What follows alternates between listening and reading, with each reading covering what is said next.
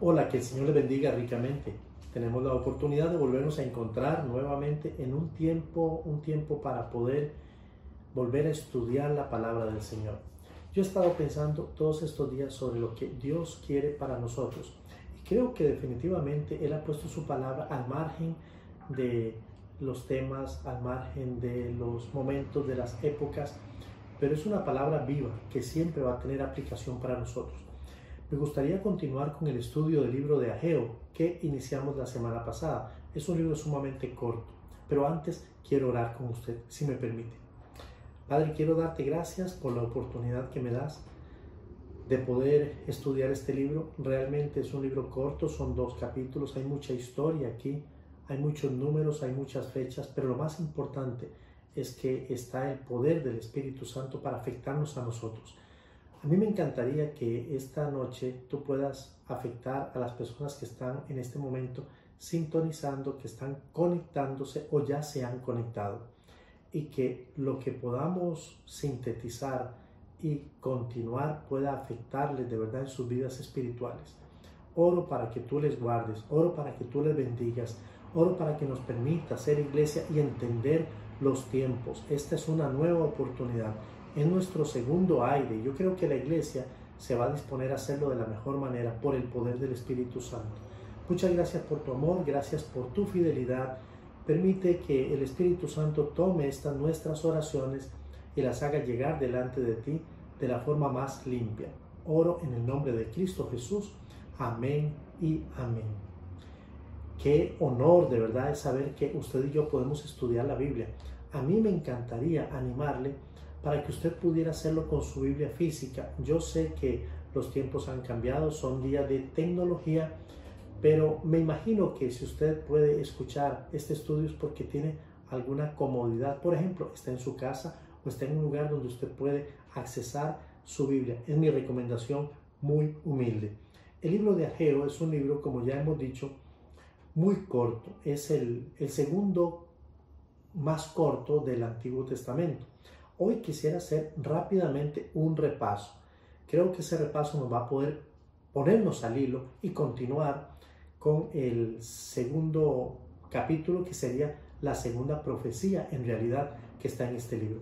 Ok, Ageo, recuerda, es uno de los doce profetas menores. Estamos hablando de que son doce.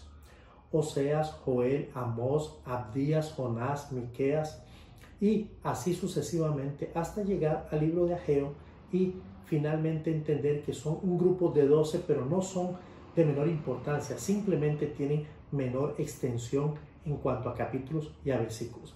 Sin embargo, siendo uno de los libros más pequeños del Antiguo Testamento, es un libro que tiene mucha historia y también tiene mucha profecía. Solamente en dos capítulos hay cuatro profecías. En el, primer capítulo está la primera y tal vez la más conocida de las profecías. Pero cuando continuamos, vamos a ver que en el capítulo 2 existen tres profecías y yo voy a tratar una más en esta hermosa noche.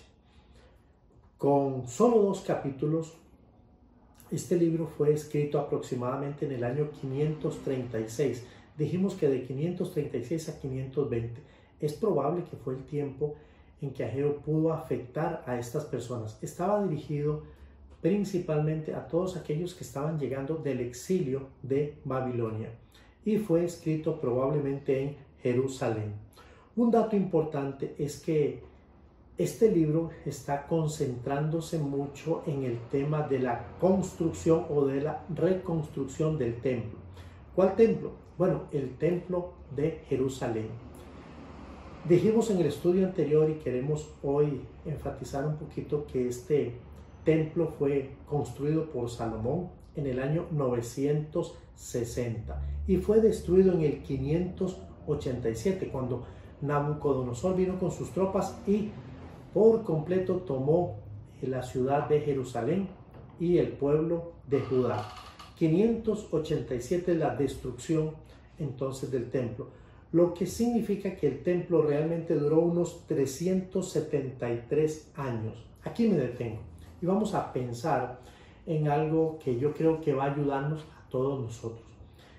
El templo fue construido en el 960 y destruido en el 587. Fueron muchos años para que el pueblo pudiese acostumbrarse a un estilo de vida, a una adoración, pero más que todo, eh, quiero centrarme en ese tema. Estaban ya hechos a un modo de vivir. De pronto la ciudad es tomada, de pronto la ciudad es saqueada y todos son llevados a Babilonia. ¿Sabe qué fue lo que pasó? Lo que pasó es que el mundo se les cambió. En ese momento para los judíos el mundo cambió por completo. Esto tiene mucho que ver con nuestros días.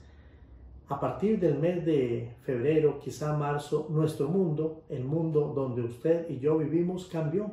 Nos cambiaron el mundo, nos cambiaron la historia, como usted lo quiera ver, como lo quiera interpretar. Y juntamente con el cambio que se hace de la historia y del mundo, nos cambiaron también la adoración. Muchos de nosotros nos, nos rascamos la cabeza para ver cómo podemos readecuarnos a esta nueva posibilidad de adoración. He escuchado tantas cosas y no son cosas que no tengan fundamento. He escuchado cosas como, por ejemplo, no me llena, cosas como, por ejemplo, yo no estoy acostumbrado. Estoy hablando de los, de los temas que usted y yo manejamos. Estoy hablando, por ejemplo, de una conexión. Estoy hablando de subir, eh, qué sé yo, o entrar a una aplicación como Facebook, que es tan común, pero desconocida para algunos también. Otras eh, aplicaciones en las cuales estamos experimentando. Los que han nacido en estos últimos años son un poquito más diestros, pero a otros nos cuesta porque no estábamos acostumbrados, porque nuestra forma de adorar para todos, grandes y chicos, estaba ya determinada de una manera. Ok, el templo se cayó, la adoración se interrumpió y ahora las personas tienen que replantearse una nueva forma de adorar. Esos 70 años en Babilonia fueron completamente diferentes. Fueron años donde tuvieron que reinventarse sinagogas, buscar a las personas que más sabían y permitir que esos, los rabíes, vinieran para enseñar. Todo eso sucedió en esta época, en este momento histórico. Lo que significa que el mundo les haya cambiado es algo que, que me parece muy oportuno traerlo a colación porque es algo similar a lo que estamos viviendo. No importa qué edad tengamos, no importa si somos personas de mediana edad, adultos mayores, jóvenes, señoritas o niños, el mundo nos ha jugado una mala pasada o quizá la historia. Esto es precisamente lo que nosotros vemos en este libro y llama poderosamente mi atención y, y encuentro mucha aplicación. Dios habló en ese momento por medio del profeta, porque Dios históricamente ha utilizado sus hombres para poder hablar y lo hace dirigido a las autoridades. ¿Qué significa esto? Significa que, que Dios tiene un orden y Dios viene y habla a Zorobabel y habla a Josué. ¿Quién era Zorobabel? Zorobabel, de acuerdo a lo que dice aquí, era hijo de Salatiel 1.1 y era gobernador de Judá. Pero Josué era el sacerdote, o sea, los dos prácticamente líderes son los que reciben el, eh, el mensaje directo de parte de Dios a través de Ageo. Ok, la palabra puntual y directa que ha venido de ellos es una palabra de, de ánimo para reconstruir el templo, el templo que ha estado ya por casi, casi, casi los 70 años destruidos, destruido, perdón. Y si bien es cierto, los 70 años que estuvieron en cautiverio no se cumplieron en el 538, se cumplían aproximadamente en el 517. Si le restamos ahora sí a 587, 70, va a quedar 517, que era cuando realmente se cumplía el, el tiempo de la profecía de Jeremías, 70 años en cautiverio. Lo que el profeta denuncia en el capítulo 1 no, no es otra cosa más que que el pueblo no haya sido responsable, comprometido para poder reconstruir el templo una vez llegaran a Judea o a Jerusalén.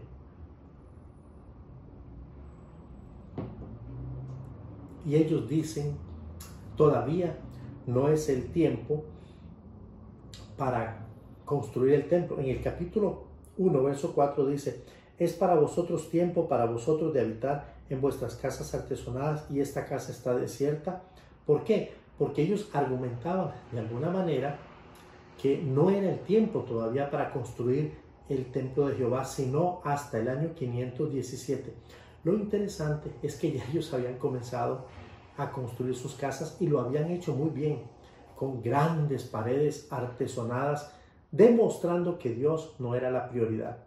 Todo esto causó, por supuesto, enojo y entonces el Señor envía a Geo para decirles, no están haciendo bien, han desordenado las prioridades y ustedes están siendo egoístas. Entonces, deténganse y por favor teman a Jehová y entiendan que Dios sigue siendo la prioridad. Pero recuerden, Ageo es un, es un profeta que viene a animar al pueblo, no viene a condenarlo, viene a animarlo y juntamente con eso vemos que en el versículo 11, ya para entrar al capítulo 12, verso 11 dice, el pueblo, perdón, y llamé, perdón, perdón, no es el 11, es el 13. Entonces Ageo enviado de Jehová, habló por mandato de Jehová al pueblo diciendo, yo estoy con vosotros, dice Jehová. Verso 14, y despertó Jehová el espíritu de Zorobabel, hijo de Salatiel, gobernador de Judá, y el espíritu de Josué, hijo de Josadac, sumo sacerdote, y el espíritu de todo el resto del pueblo, y vinieron y trabajaron en la casa de Jehová de los ejércitos su Dios.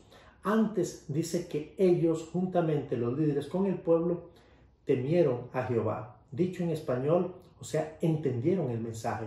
Esto es sumamente importante porque no solamente lo entendieron, sino que comenzaron a trabajar. Y capítulo 2, que es donde vamos a estar trabajando en los siguientes minutos, dice la palabra del Señor que el pueblo comenzó a trabajar y comenzó a trabajar en su misión. La misión era reconstruir el templo de Jehová. Y vamos a ver ahí algunas lecciones que se desprenden de estos nueve versículos que van a seguir a continuación, capítulo 2, versos del 1 en adelante. El título arriba dice la gloria de, del nuevo templo. La gloria del nuevo templo. Hay un nuevo templo y hay un nuevo templo que también trae su propia gloria. Primera idea que se desprende del verso número 1 es que Dios sigue hablando a su pueblo. Dios continúa hablando. No piense usted que Dios no está hablando. Dios no se ha quedado callado. Eso sucedió en el periodo intertestamentario. 400 años de silencio de parte de Dios, pero ahora en nuestros días Dios sigue hablando. Él ha dejado el texto de la palabra del Señor y anteriormente utilizó a sus profetas, a los patriarcas, pero Dios no ha dejado de hablar. Dios sigue hablando a su pueblo. Dice la palabra del Señor en 2.1. En el mes séptimo, a los 21 días del mes, vino palabra de Jehová por medio del profeta Geo diciendo, vino palabra de Jehová. ¿A quién? Al pueblo.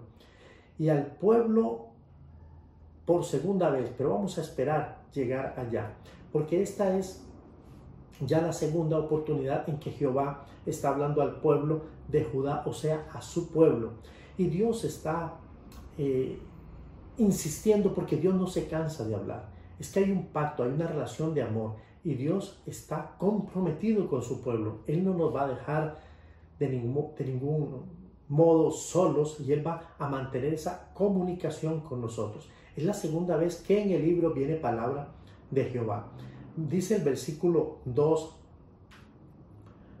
habla ahora Zorobabel, hijo de Salatiel. ¿Recuerda quién era Zorobabel? Sí, el gobernador de Judá, dice el texto. Y a Josué, hijo de Josadac, sumo sacerdote. Es lo mismo que dijo en 1.1. Ahora vuelve a hablar a ellos, a los líderes y al resto del pueblo, diciendo, o sea, a los líderes en primera instancia y luego al resto del pueblo. Segunda lección aquí, muy rápida, muy puntual, pero vale la pena destacarla, es que Dios desea que su mensaje sea canalizado y sea canalizado a través y por medio de los líderes que Él ha establecido.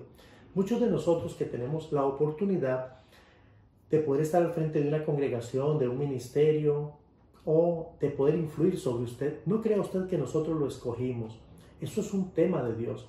A Dios le ha parecido escogernos y nosotros tenemos que estar atentos para poder escuchar la voz de Dios porque es nuestra responsabilidad y nuestra misión comunicarle al pueblo tal cual Dios nos la está dando.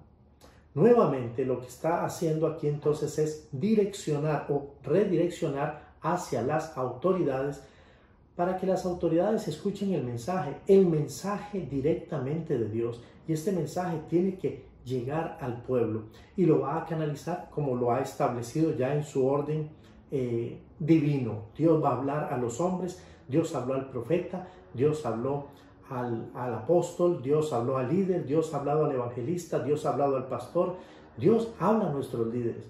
Entonces tenemos que estar atentos para escuchar a nuestros líderes y no subestimar la palabra que viene a través y por boca de ellos, en tanto que ellos estén en una relación íntima también con Dios.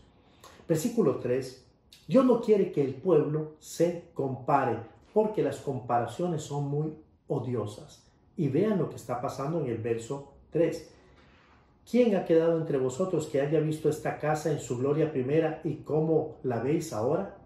¿No es ella como nada ante vuestros ojos? Te voy a explicar qué era lo que estaba sucediendo. Lo que estaba sucediendo es que estas personas tenían de alguna manera información cómo era el primer templo. Estoy hablando del primer templo que construyó Salomón en el año 960. Era un templo hermoso.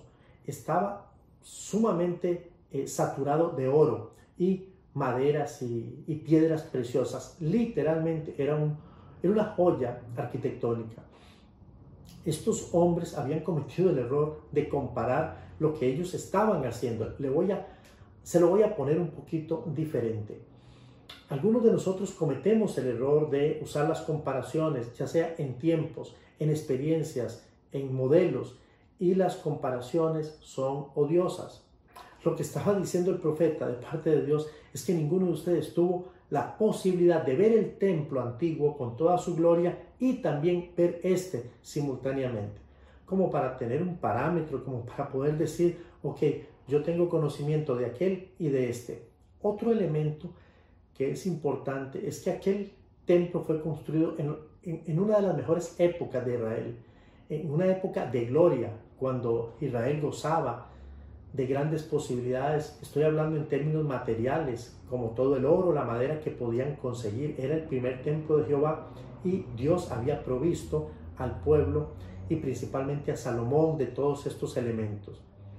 En el versículo 4, ya de esta profecía, capítulo 2, verso 4, vemos cómo Dios está interesado en que el pueblo retome las fuerzas y también el ánimo para continuar manos a la obra. Sí, hay un momento donde el pueblo se desanima, pero esto ha sido cíclico a través de la historia y también son nuestros días. Me, he encontrado con muchos de ustedes y otros que tienen la oportunidad de conversar conmigo y, y me hablan de estos términos.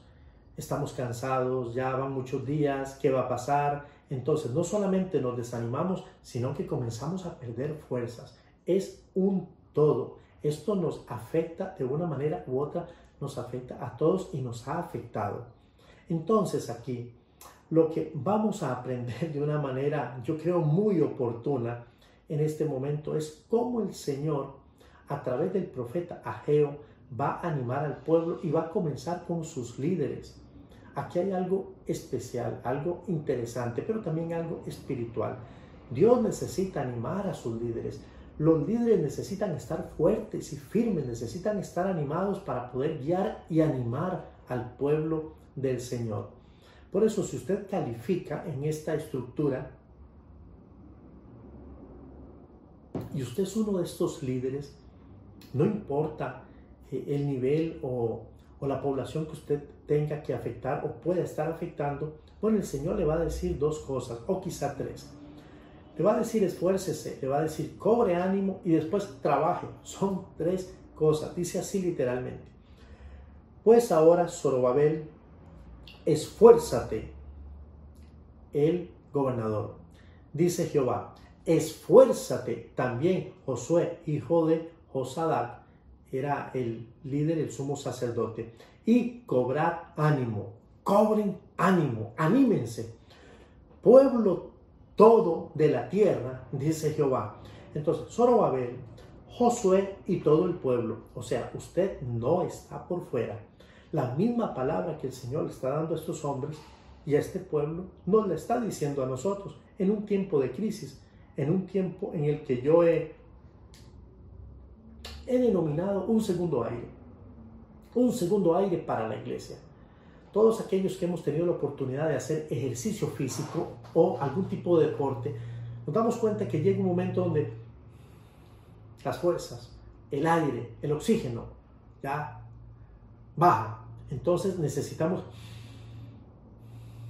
respirar para entonces con nuevos bríos, con nueva fuerza, volver o continuar aquello que ya hemos iniciado. Es lo que le está diciendo precisamente aquí el Señor por medio del profeta al pueblo. Esfuércense, esfuércense, cobren ánimo. Vosotros, toda la tierra, dice Jehová, y trabajad, porque yo estoy con vosotros, dice Jehová de los ejércitos. ¿Cómo es su estilo y misión? Ageo aquí va a continuar dando un mensaje de ánimo y de esperanza. Eso caracteriza a Ageo. Es un hombre que va a animar y animar y animar, pero también nos va a dar un mensaje de esperanza. O sea, respiren, que lo que está ya al final del túnel es bueno. Pero en primer lugar, recuerden lo que dijo, esfuérzate. Son muchas las veces en que el Señor ha usado esta palabra a través de la Biblia. Eso significa que son muchas las veces y muy cíclicas en el que el pueblo ha quedado en la zona de confort. No es solamente su problema, es nuestro problema y es el problema de todos. Zona de confort es como no me pidan más de lo que ya dije que voy a hacer o estoy dispuesto a hacer o he hecho históricamente. Pero ahora, este es un tiempo diferente. Este es un tiempo diferente para todos aquellos que son llamados líderes. Claro, recibir ese, ese mote, recibir ese, ese llamado, recibir ese, ese nombre, ese seudónimo, créanme, muchas veces hasta cierto punto es, es muy interesante. Ser llamado líder en cualquiera de las figuras en que usted pueda considerarlo. Es, es bueno, es importante, muchos lo desean. Pero si nosotros hoy estamos entendiendo esta palabra, tenemos que volver a pasajes como el de Josué capítulo 1, verso 9, cuando el Señor le está diciendo a Josué, mira que te mando que te esfuerces y seas valiente. No temas ni desmayes porque Jehová tu Dios estará contigo en donde quiera que vayas. Eso fue dicho a un líder, a un líder tal vez como usted y como su servidor. Palabras por lo menos como las que encuentro en Isaías 41, 10, cuando el Señor dice literalmente, no temas porque yo estoy contigo. No desmayes porque yo soy tu Dios que te esfuerzo. Él es el que hace la obra en nosotros. Y eh, termina diciendo, siempre te ayudaré. Este es un, un adverbio usado con, mucha inteligencia por parte del profeta Isaías. Siempre te ayudaré, siempre te sustentaré con la diestra de mi justicia. El esfuerzo es algo que nos saca de la zona de confort. Una persona que se esfuerza tiene que salir de la zona de confort. Eso es no negociable. Es un esfuerzo que implica ir mucho más allá de nuestros límites naturales, pero también es realizar una acción física o una acción espiritual que, que demanda energía, fuerza en busca del objetivo que estamos persiguiendo. Esfuérzate, es lo que el Señor le está diciendo al pueblo de Judá por medio del profeta Ageo y también se lo dice a la iglesia, a esta iglesia que hoy se encuentra atravesando un momento de pandemia, de dificultad, de crisis, donde nos cambiaron nuestra adoración y tenemos que replantearnos y tenemos que dejar de buscar ese punto negro en el papel para reconstruir, replantear y sumar.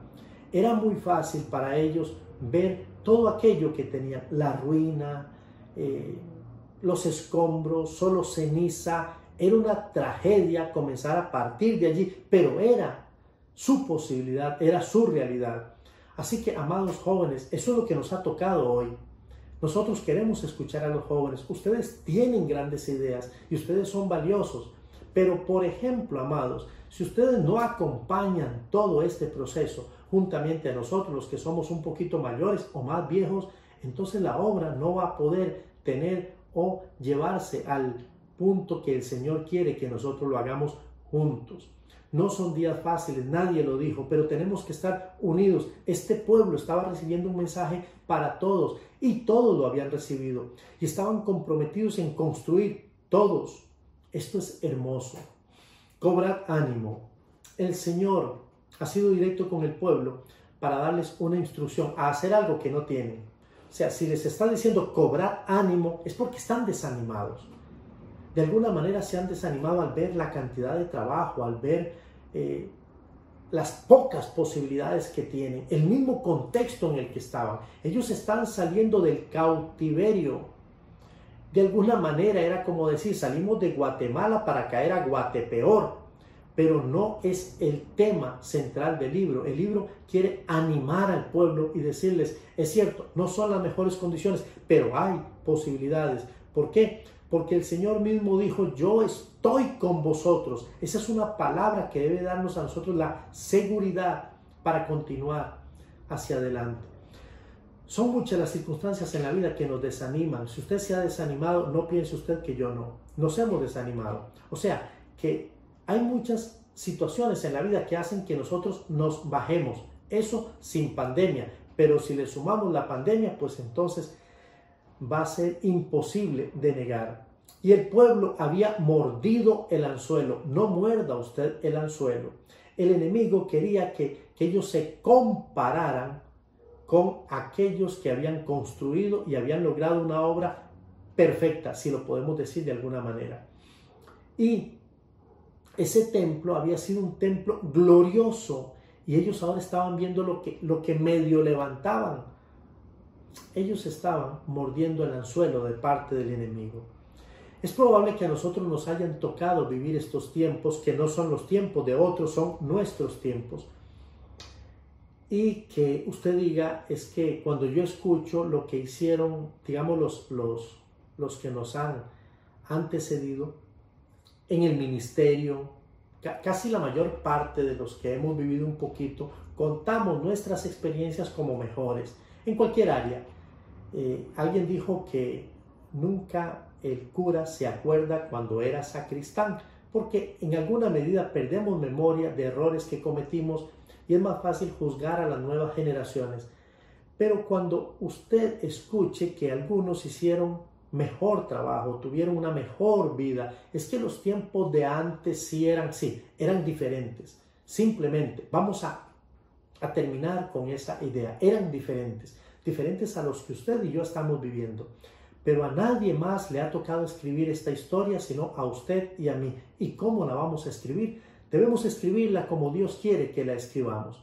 Aquí estamos para vivir esta etapa y eh, hoy en nuestra escuela, en nuestra universidad, en nuestro trabajo, tenemos que vivirla como Dios quiere que la vivamos. ¿Cómo? Con esfuerzo, con ánimo, pero también con trabajo para aportar y hacer el cambio que Dios quiere que hagamos.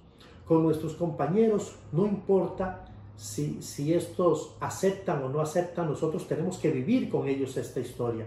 Si usted es soltero, soltera, y si es casado o casada, de la misma manera pero a nadie más le corresponde vivir este tiempo sino a usted y a mí, a nosotros. Dios nos está animando a vivir este segundo aire. Esto apenas inicia, sí, pero el Señor es nuestro sustentador y Él lo ha dicho y Él lo ha prometido. En quinto lugar, verso número 5. Dios insiste por medio del profeta a que el pueblo no tema, pero ¿cuántas veces tenemos que decirlo? ¿Cuántas veces le tengo que decir yo a usted no tema?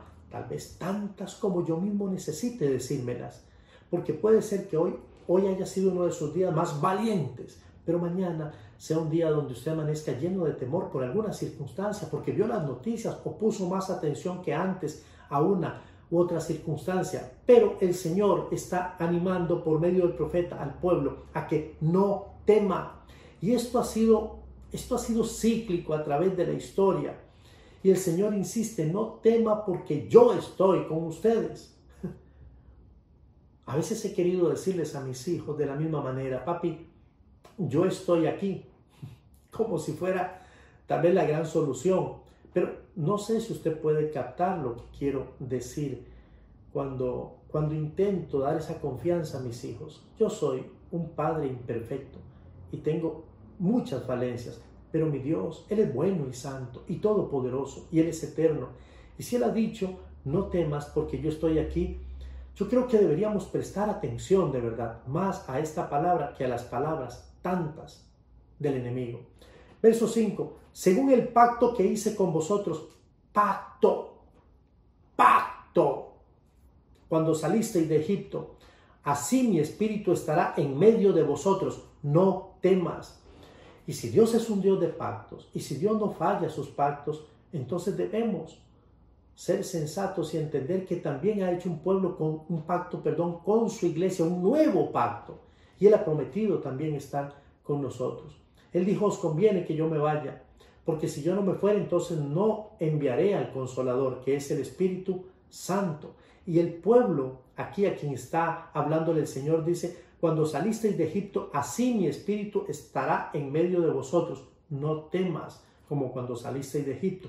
Hoy el Espíritu Santo mora dentro de nosotros. Si usted es un creyente, si usted es un hijo de Dios, el Espíritu Santo mora dentro de usted. Entonces yo tengo que aceptar esta palabra y entender que el temor es un enemigo que nos paraliza, nos deja, nos deja prácticamente disecados. Por esta razón muchos versículos nos exhortan precisamente a no temer. Primera de Juan capítulo 4 verso 18 dice así, en el amor no hay temor, sino que el perfecto amor echa fuera el temor porque en el temor, perdón, porque el temor llevará en sí castigo, desde donde el que teme no ha sido perfeccionado en el amor. Pero el amor echa fuera el temor. Eso me gusta. Cuando más amo, siento que menos temo. Y es que esto es bíblico. Isaías, que ya lo leí, comenzó diciendo, no temas porque yo estoy contigo. No temas. No desmayes porque yo soy tu Dios que te esfuerzo, siempre te ayudaré, siempre te sustentaré con la diestra de mi justicia. Y Mateo capítulo 10, verso 31 dice, así que no temas, más valéis vosotros que muchos pajarillos. Eso es bueno que yo lo haga mío. Es bueno entender que el valor que tengo es por encima a muchos pajarillos que Dios cuida y alimenta. Nosotros valemos, no debemos temer. Él está cuidando de todas nuestras necesidades, de las que usted tuvo que atender hoy y de las que vienen mañana. Vamos, créale al Señor. El Salmo 56, 11, el salmista escribe, en Dios he confiado. Es que esto es una palabra que necesitamos. En Dios he confiado. No temeré. Usted no puede decir que ha confiado en Dios y temer. Eso es incongruente. O sea, eso no camina. Pero cuando usted confía en Dios, entonces el temor se disipa y se va. ¿Qué puede hacerme el hombre? No, no temeré. ¿Qué puede hacerme el hombre? Ni el hombre, ni las enfermedades, ni el virus. ¿Qué puede hacerme? Si mi confianza está puesta de verdad en Jehová. Este es un asombroso testimonio del poder de confiar en Dios. Cuando los hombres nos atrevemos a, confiar en Dios, lo que el salmista está diciendo aquí es que a pesar de lo que suceda, no importa lo que suceda, Él confiará en Dios.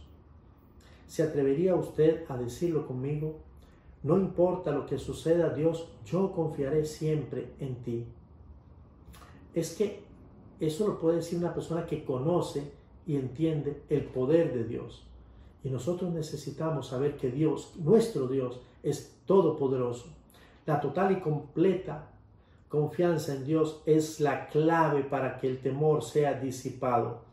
Los versículos que siguen, el 6 y el 7, Dios está comprometiendo su palabra con el pueblo. O sea, Dios compromete su palabra para que seamos o sepamos que la redención está muy cerca. ¿Qué significa la redención? La libertad está muy cerca. Pero podemos creerlo juntos. Yo quiero creer. Yo cada día digo, Señor, yo sé, no solo porque lo leo en la, en la parte eh, inferior de las pantallas o de los canales, esto va a pasar, esto va a pasar. No, es que la Biblia me lo dijo ya hace muchos años. Entonces, Dios está comprometiendo aquí su palabra y dice en el verso 6, porque así dice Jehová de los ejércitos, de aquí a poco, de aquí a poco, De aquí a poco yo haré temblar los cielos y la tierra, el mar y la tierra seca. O sea, eso se llama manifestación del poder de Dios. Y haré temblar a todas las naciones. Escuche, y vendrá el deseado de todas las naciones. ¿Sabe quién es ese? Jesús. Él vendrá. Esta es una profecía preciosa, escatológica. Habla de los, de los últimos días, de los, del fin de los tiempos. Y vendrá el deseado de todas las naciones y llenará de gloria esta casa, ha dicho Jehová de los ejércitos. Sí, aquellos que estaban construyendo, aquellos que estaban medio desanimados y, y habían perdido fuerzas, el Señor les dice, solamente esperen un poquitito, solo un poquito más, aguanten, sean fuertes, anímense, trabajen, porque dentro de pronto ya el deseado de las naciones, el Hijo del Hombre, Jesús, el Señor, vendrá y, llenará, y llenaré de gloria esta casa. Dios está prometiendo traer bendición a la obra que ellos están levantando. Dios está prometiendo traer bendición a lo que estamos haciendo ahora. Puede ser que parezca muy poco. No sé cuál es su involucramiento, solamente usted lo sabe. Puede ser que usted diga, es que solamente estoy orando, no diga eso. Orar es muy importante. Orar sostiene a los que estamos de pie. Puede ser que su aporte vaya un poquito más allá y usted esté empujando desde la parte tecnológica o desde la parte metodológica, académica, yo no sé, pero necesitamos que nuestras congregaciones sigan adorando. Eso no puede parar, no puede interrumpirse, porque a Él tiene que ser la honra y la gloria por los siglos de los siglos. De la misma manera, Dios nos dice a nosotros en esta nueva etapa que debemos esforzarnos. Sí, iglesia, tenemos que esforzarnos. Solo usted sabe cuánto es su límite. Solo usted sabe cuánto se ha esforzado. Yo le digo lo que la Biblia dice. Dios le dijo a aquellos hombres de Jerusalén y de Judea, a, los judíos le dijo, necesito que se esfuercen, que cobren ánimo y, y que trabajen. Finalmente, en el verso 8 y 9, hermosos también, concluye la segunda profecía Dios nos va a garantizar que los tiempos que se aproximan son mejores. Y, yo puedo poner la firma porque es la palabra de Dios. Mía es la plata y mío es el oro, dice Jehová de los ejércitos. Usted que está preocupado por todo lo que es la situación económica, no hemos preocupado, está bien, es válido. El Señor dice, mía es la plata y mío es el oro, dice Jehová de los ejércitos. La gloria postrera de esta casa será mayor que la primera. Si en la primera hubo gloria, la mayor gloria está por venir. Eso yo lo aplico al ministerio que nosotros estamos construyendo, edificando. Vienen tiempos de gloria, pero tenemos que creerlos. Yo quiero verlo. A mí me encantaría verlo. Yo le pido a Dios que me dé gracia para poder ver ese avivamiento del cual el Señor está hablando. Dice y la gloria postrera de esta casa será mayor que la primera, ha dicho Jehová de los ejércitos, y daré paz en este lugar, dice Jehová. Si hoy yo tuviera que concluir este estudio dándole solamente una palabra a usted, yo le diría, sabe, necesitamos paz. Necesitamos que el Señor nos ministre con paz. Usted necesita paz en su hogar, como la necesito yo. Necesitamos paz en nuestra congregación, necesitamos paz para nuestras familias, necesitamos paz para esta nación, necesitamos paz en nuestras fronteras, necesitamos paz para el mundo. El mundo necesita ser ministrado con paz. Y el Señor dice, y daré paz en este lugar, dice Jehová. Este quizás sea el mensaje más alentador que el pueblo puede estar oyendo. La preocupación que tenían era porque lo, que estaban haciendo, eh, de alguna manera querían hacerlo mejor que aquel que lo había hecho con mejores herramientas en otros tiempos. Amado, por favor, olvídese de los otros tiempos. Yo quiero que usted ponga un antes y un después y vamos a tomar febrero como un mes importante. Antes de febrero y después de febrero. Esta es nuestra historia, esta es nuestra, nuestra etapa. Este es el momento de escuchar a aquellos que, que deben de tomar la voz. Sabe, yo me he permitido escuchar a los muchachos. Ellos que hoy son los, los dueños, los amos de la tecnología, con humildad, los necesitamos porque necesitamos reconstruir, replantear. Necesitamos que estos muros vuelvan a levantarse, los muros que se cayeron por nuestra flojera, por nuestra inconsistencia, por nuestra apatía, por nuestra indolencia. Necesitamos que Dios nos, nos devuelva esa posibilidad para adorarle a Él. Salomón tenía mejores condiciones, ellos no lo entendían. Y ellos en una situación precaria en cuanto a materiales, recién saliendo del cautiverio, estaban desanimados y sin fuerzas. Y el Señor les promete que la gloria de este templo será mucho mayor que la primera. Eso no es alentador para usted. Si yo le digo que vienen mejores tiempos, sí, la gente está hablando de principio de dolor y esto es apenas lo que... Sí, pero vienen buenos tiempos para la iglesia, tiempos espirituales, tiempos donde nos vamos amar como ya hemos comenzado a practicarlo, porque necesitábamos de pronto una sacudida como esta. El templo fue destruido y hoy necesitamos replantear nuestra adoración. El profeta Geo nos ha dado grandes y lindas enseñanzas Dios sigue hablando a su pueblo. Número uno, recuerde, Dios sigue hablando, no se desanime. Me va a usar a mí o va a usar a otro siervo, pero Dios sigue hablando. Dios no se ha quedado mudo. Su mensaje lo va a canalizar a través de líderes y de hombres de autoridad. Hay que respetarlos y hay que oírlos también y hay que orar por ellos. El Señor no quiere que el pueblo se compare con nadie porque las comparaciones son odiosas. Vamos a vivir nuestro momento, vamos a vivir nuestra historia, vamos a vivir el aquí y el ahora para la gloria de nuestro Dios. Su interés es que el pueblo retome fuerzas, vamos a, tomar fuerzas, vamos una, dos, vamos a, a retomar fuerzas, porque Dios está con nosotros. Su mensaje por medio del profeta, recuerde, es, no temas, esfuérzate, anímate, trabaja, pero sobre todo, no temas, no temas. Su promesa es fiel con nosotros. Dios está comprometiendo su palabra y Él nos garantiza que vienen tiempos mejores. Yo alabo a Dios por esta palabra. Yo alabo a Dios porque creo que necesito esta palabra. Y, y, necesitamos estar preparados de la forma correcta para poder enfrentar lo que viene, que es la tercera profecía. Nos vamos a ver el próximo jueves, si Dios lo permite, si Él me lo permite y usted se atreve a volver a conectarse nuevamente a esta hora para la gloria de Dios. Quiero bendecirle, quiero orar. Permítame orar por usted, permítame orar por su familia, permítame orar por todos los que están en casa. Déjeme darle la gloria a Dios por este tiempo. Padre, toda gloria te la doy a ti, toda honra, porque tú has sido bueno, tú has visitado nuestros hogares, tú has traído palabra fresca, tú nos estás enseñando que los días no son tan peores como nosotros lo creemos.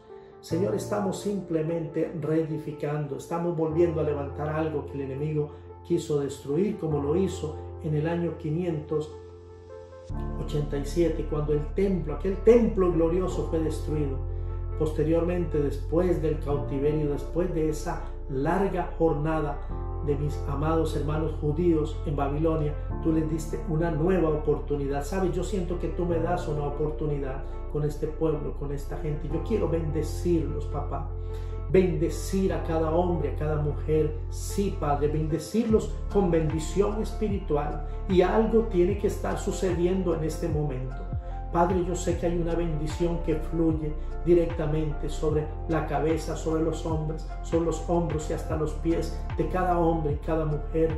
Señor, que hoy han tenido la delicadeza y el compromiso de escuchar esta palabra levanta nuestras fuerzas y anímanos y permite que podamos decir manos a la obra, vamos a trabajar y lo que nos pongan a hacer y aquello que nos inviten para hacer, vamos a decir sí, amén, porque este es nuestro tiempo, es nuestra historia para la gloria de tu nombre. Bendigo al pueblo de Dios, bendigo a cada varón en sus hogares, bendigo a cada mujer, bendigo a los jóvenes y a las señoritas, bendigo Padre a los niños, bendigo a las familias completas bendigo a los líderes y bendigo, Padre, a todo aquel que hoy se ha atrevido a llamarte a ti, mi Señor y mi Salvador. Toda gloria te la he dado a ti. Oro en el poder del Espíritu Santo y en el nombre de Cristo Jesús, mi Señor y mi Salvador. Amén y amén. Que el Señor le bendiga ricamente.